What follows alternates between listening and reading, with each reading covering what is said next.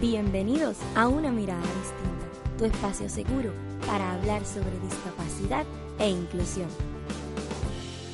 Yo soy Cristal y cada jueves traigo contenido divertido para que aprendas cómo con pequeños cambios podremos alcanzar la verdadera inclusión. Si te interesa aprender sobre las personas con discapacidad visual desde una perspectiva divertida, diferente, amena, universal y sobre todo muy entretenida, te invito quedes a escuchar.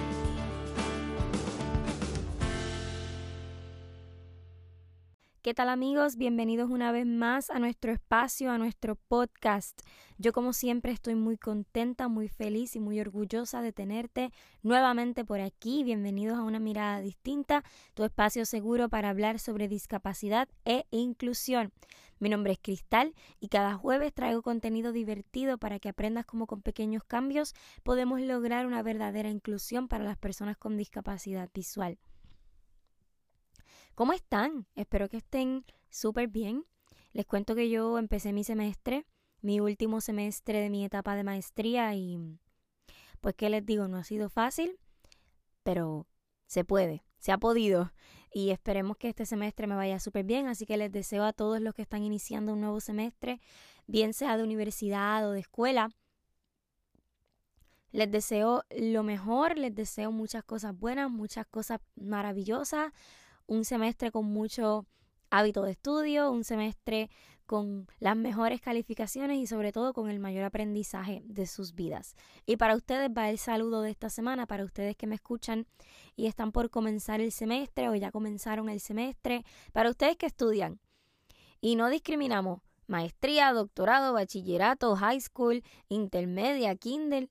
A ustedes que estudian va el saludito de esta semana. Espero que tengan un semestre lleno de muchas cosas buenas y si te saludé ya sabes que te toca compartir. Es lo único que yo te pido, que compartas el episodio para que alcancemos a muchas más personas. Hoy les tengo un episodio un poco triste, un episodio de esos que a ustedes no les gusta mucho o que a veces les gusta pero les duele.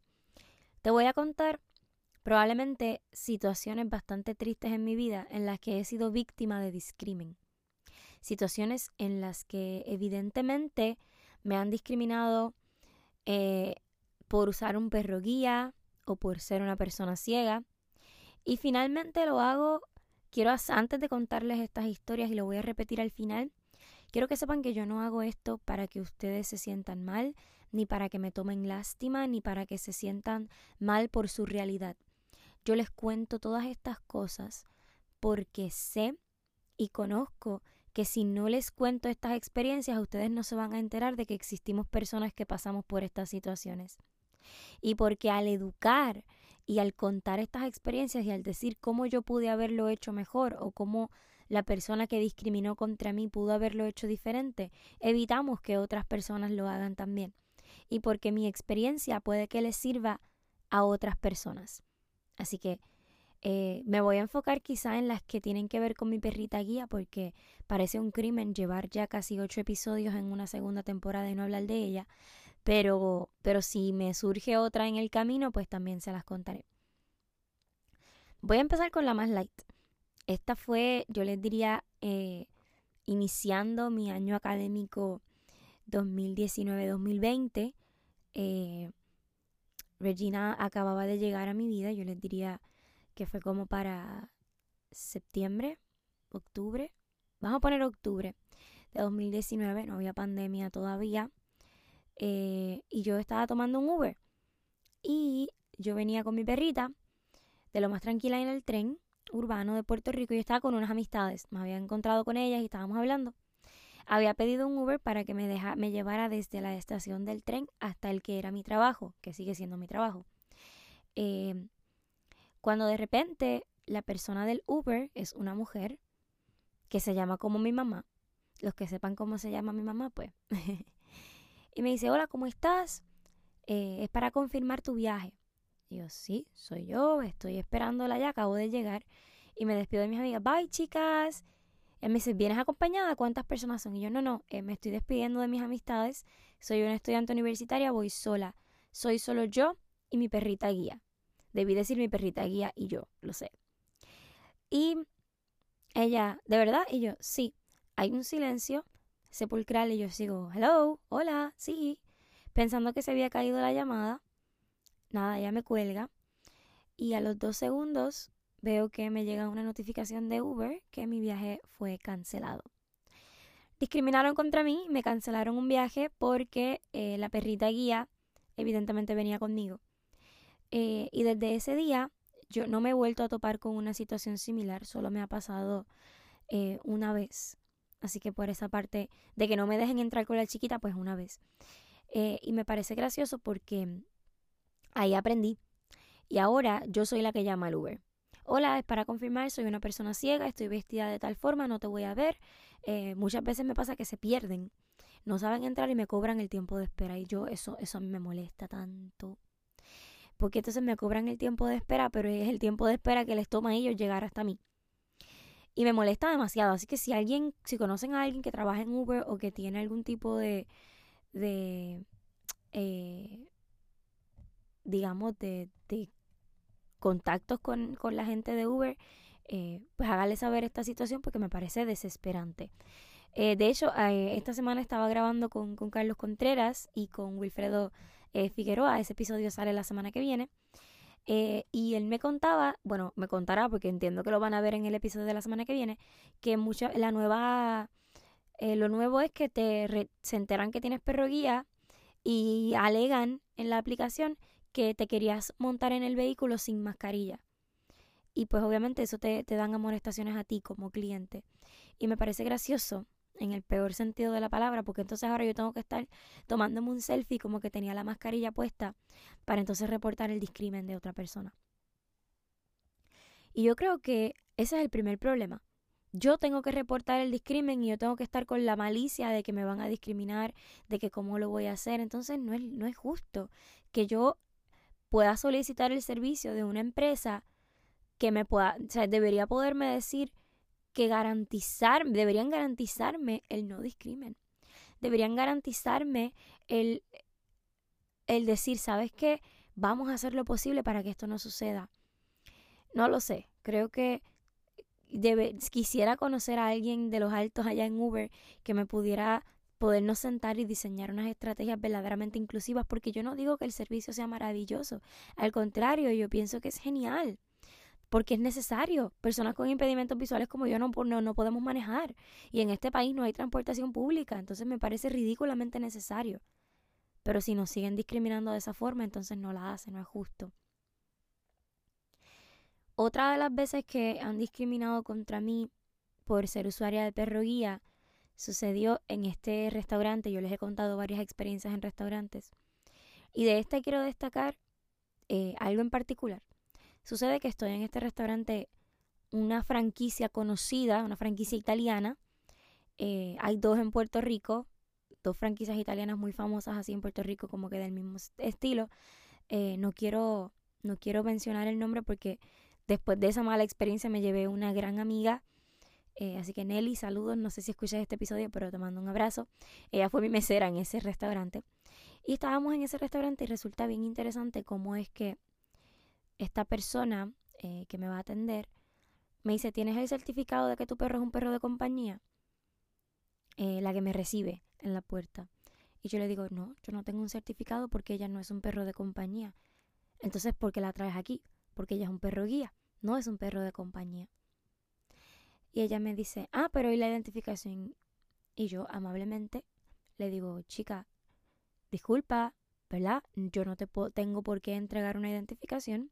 La ley tal me protege por tal y tal y tal cosa, nada le explico. Y la reacción de la señorita fue un poco humillante. Eh, me parece muy triste porque ella seguía así. Ajá, sí, sí, ok. Ajá. Pero con esta frialdad, con este no me importa tengo fila. Y yo, ni corta ni perezosa, me dieron mesa, me aceptaron, ella tuvo que llamar a la gerente y todo eso, me aceptaron, em, me dejaron entrar. Y fue muy cómico, porque obviamente la mesera lo primero que me, nos, nos, saluda y dice, tenemos una buena chica aquí, un perro de servicio, qué bueno, que no sé qué. Y yo le dije, sí, y precisamente quiero hablar con el gerente porque le quiero contar la situación. Obviamente les cuento la situación no para que amonesten a esta chica, sino para que se le oriente Porque si de mí no quería escuchar la información, pues entonces debería poderla o debería escucharla de sus superiores. Porque tanto la gerente como la mesera que me atendieron estaban al tanto de lo que decía la ley. Y yo creo que usted tiene que estar pensando, esta cristal, Dios mío, mira cómo se pone. Eh, y yo no lo hago de nuevo para herir a esta persona, pero yo creo que yo no voy a ser la única persona con perro guía que vaya a comer en este restaurante, en esta franquicia de restaurantes. Eh, y realmente me parece triste por demás que tengamos que recurrir a, obligar a la persona a educarse.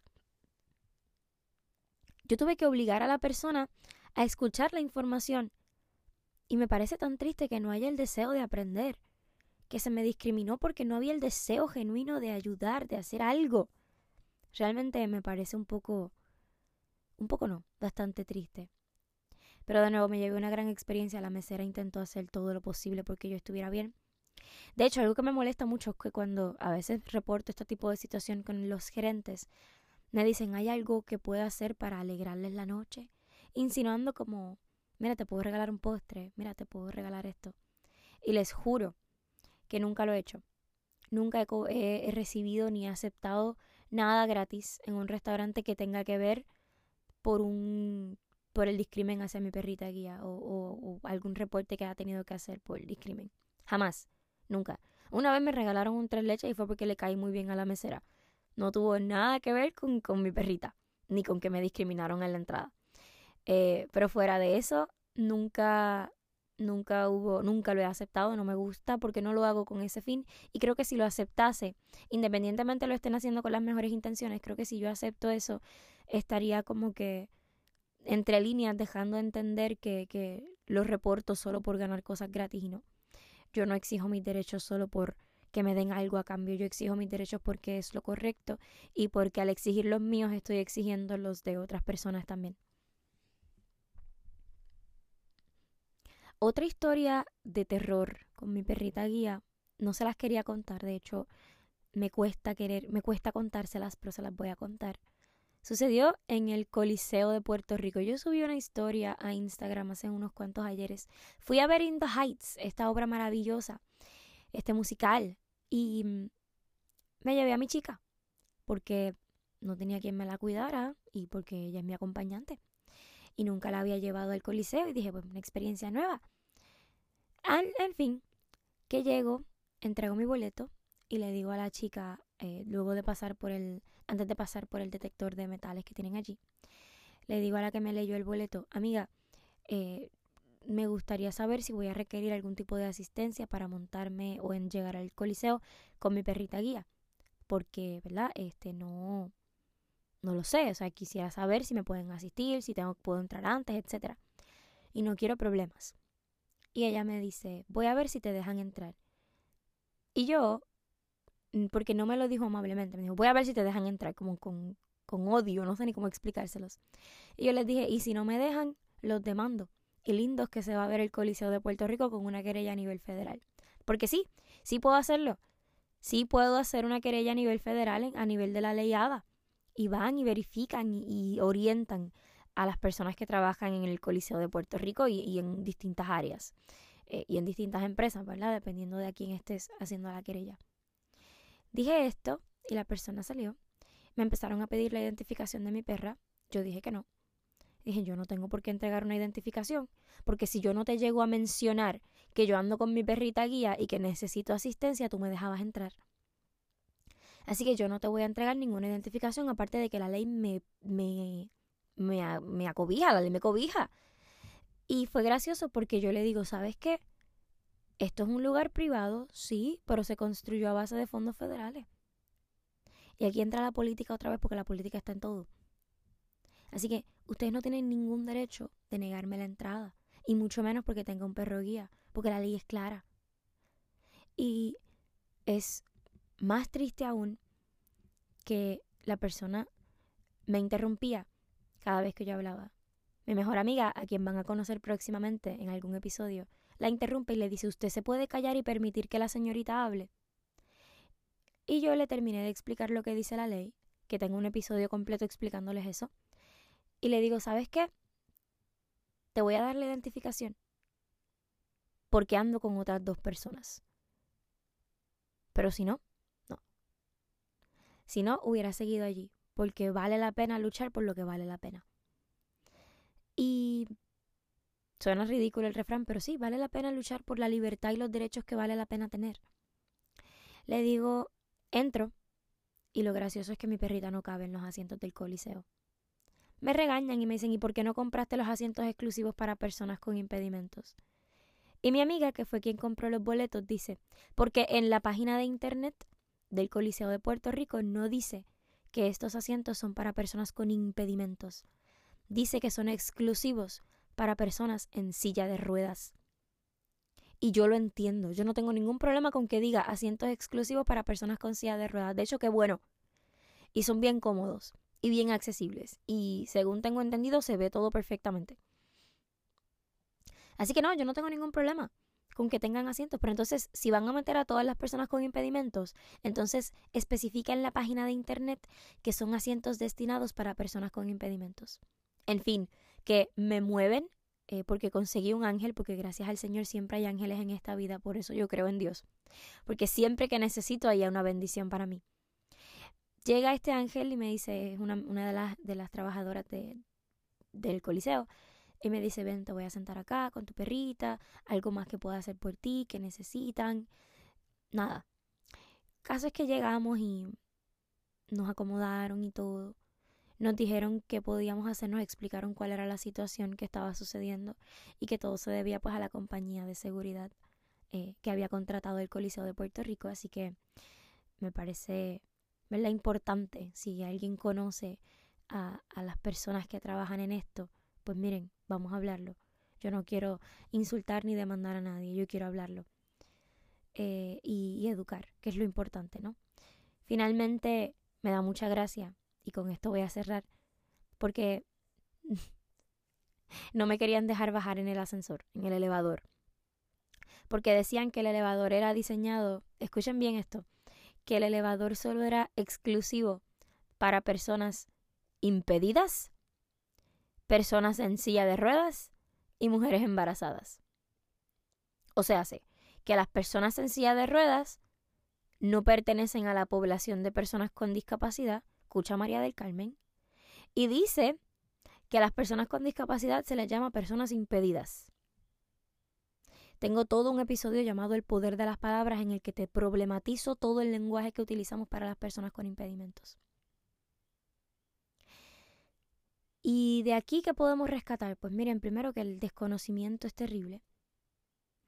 Que cuando contratas, y esto lo hablábamos en, el colectivo Binomios en Acción, que es un colectivo de personas usuarias de perro guía en toda Latinoamérica, que muchas veces sucede que estas compañías, centros comerciales, coliseos, teatros, contratan compañías de seguridad privadas y no conocen la ley. Y no la hacen valer porque no la conocen. Pero lamentablemente el no conocer la ley no te exonera de cumplirla. Así que es importante poder educar y poder llevar el mensaje correcto. Por eso es tan importante educar y es tan importante el crear conciencia sobre estos temas. Por último, y no quería que el episodio se hiciera tan largo, pero les quiero contar esta última que puedo hacer todo un episodio contándoles esta. Así que voy a tratar de resumirlo lo mejor posible y si quieren toda la anécdota me dejan saber. En algún momento de mi vida yo quería estudiar derecho. Creo que lo, lo, conté en algún episodio. Incluso tomé el examen para entrar a la escuela de derecho, el famoso LSAT, mejor conocido también como LSAT. Entonces me preparé, tomé el examen. En el momento de tomar el examen, eh, obviamente al ser una persona con impedimentos, yo tengo eh, tiempo extra para tomar el examen. Y cuando tomo el examen, eh, tengo, llegué a las 7 de la mañana a la escuela de Derecho y salí de la escuela de Derecho a las 6 de la tarde. Porque obviamente los demás están desde las 7 hasta las 2, hasta las 3. Tienen 20 minutos para comer, pero yo no tenía más que eso. Gracioso al fin, eh, yo estoy sola en la biblioteca, en un salón aparte, con una persona eh, que me está leyendo, con dos personas que me están asistiendo para tomar el examen. Cabe recalcar que mi perrita estuvo debajo de una mesa, eh, como se supone que este es un perro guía, acostado desde las 7 de la mañana como hasta las 11 que se me dio mi primer break. Y la persona que me estaba asistiendo estaba molesta porque mi perrita se estaba moviendo. Mi perrita se levantaba y se estiraba y se volvía a acostar. Yo creo que es justo. ¿Verdad? Yo creo que Regina se merecía estirarse un poco. Hello, llevaba en una mesa con aire acondicionado, muriéndose de frío desde las 7 de la mañana sin moverse, sin hacer nada. Y ella me regañó porque la perrita se estaba moviendo. Y yo le dije, señora, usted disculpe, ¿verdad? Pero es un ser vivo. Tampoco es justo que no se mueva. Los 15 minutos que yo tuve de receso para comer, me dio tiempo de comerme un pedacito de unas galletas y llevar a mi perrita al baño. Porque claro, y caminar un poco con ella, que se estirara. Yo no pude ir al baño. Después tuve un receso para ir al baño, gracias a Dios, porque si no me iba a morir. Y lo pedí, lo tuve que pedir. Mira, yo necesito un baño, porque si no, no me lo daban. Lo triste y lo más difícil, más allá de lo que pudo pasar con Regina, fue que la persona, eh, el ELSAT tiene unos ejercicios que son ejercicios de lógica donde tú tienes que hacer una, serie de diagramas e ir tachando, e ir marcando. Y yo le pedí a esta persona que me estaba leyendo el examen que por favor me marcara, me tachara una respuesta. Le dije, táchame esta porque no va. Y ella me dijo, no lo puedo hacer. Y yo le dije, ¿por qué? ¿Por qué no? Pero si las personas que están tomando el examen y pueden ver, pueden tachar, porque tú no me la puedes tachar para no decírmela porque no puedo. Porque no es lo justo, porque no es lo correcto y porque yo no puedo marcar tu examen. Pero si te lo estoy pidiendo, que no, no lo puedo y no sigas perdiendo tu tiempo. Finalmente, tomo el examen. Terrible, una cosa terrible. O sea, para mí ha sido el peor día de mi vida y recuerdo que salí llorando eh, y fue, fue fuerte, todavía lo pienso y y me da una impotencia y una rabia el saber que pudo haber sido mejor si hubiera tenido los acomodos adecuados. Porque a veces no es solo el dar el acomodo, es que esté diseñado correctamente. Y yo no niego que esta persona haya tenido las mejores cualidades y las mejores intenciones. De hecho, al final me dijo que creía en mí, que esperaba que, que me aceptaran. Gracias a Dios no me aceptaron porque me di cuenta de que no era lo que quería. Pero definitivamente fue una experiencia bien dura porque ¿cómo es posible que tengas que estar desde las 7 hasta las 5 de la tarde, hasta las 6 de la tarde tomando un examen con derecho a hacerlo y no te den aunque sea media hora para que tú te comas algo fuerte o una ensalada o algo? O sea, yo estaba desde las 7 de la mañana hasta las 6 de la tarde sin comer nada. Con muy poco tiempo de receso. Y realmente es triste, es fuerte. Sé que muchas personas ciegas lo viven y lo pasan. Y qué bueno. Pero muy probablemente todas están de acuerdo en lo mismo que yo. O tal vez no tuvieron la experiencia que yo tuve porque cada lector es distinto. Así que, ¿qué les quiero decir con esto? Que muchas veces las experiencias de las personas con impedimentos visuales y no visuales, con cualquier tipo de impedimento, dependen mucho de la educación de las personas de la empatía de las personas y de cuál sea la visión que tengan las personas sobre nosotros, quienes tenemos un impedimento. Por eso yo les cuento todo esto, porque si todas estas personas que discriminaron contra mí hubieran reconocido que mi perrita tiene un servicio que hacer y que yo soy igual de capaz que ellos y que yo puedo competir en igualdad de condiciones con solo unos acomodos pequeños o unos pequeños cambios, probablemente yo no estaría contándoles esta historia. Y no quiero que se vayan con una mentalidad negativa ni que salgan súper tristes, porque no quisiera ponerlos tristes. Sí quisiera que pudieran escuchar estas historias y pensar que estas son solo mis historias y que hay muchas historias peores que la mía, estoy segura. Y que tú puedes hacer la diferencia. Comparte este episodio para que otras personas puedan entender y puedan aprender más allá no esperes a que te toque una persona con impedimentos para poder aprender cuando puedes prevenir. Por eso es importante que compartas este episodio y que te sigas informando y que sigas educando a más y más personas. Porque con un poquito de empatía y mucha educación podemos ver la vida desde una mirada distinta. Dije el lema antes, no importa, espero que te puedas suscribir, espero que puedas compartir este episodio, espero que actives las notificaciones en Spotify, en Apple Podcast, en Anchor, actívalo el podcast como, como tu favorito. Comparte este episodio y el más que te guste con todas las demás personas. Recuerda que si te saludé, te toca compartir este episodio. Más importante aún, te deseo muchas bendiciones durante esta semana y te pido que me ayudes a ser un aliado por la verdadera inclusión y que me ayudes a seguir educando porque vuelvo y te lo digo, con un poquito de empatía y mucha educación podemos ver la vida desde una mirada distinta. Ya será hasta el próximo jueves.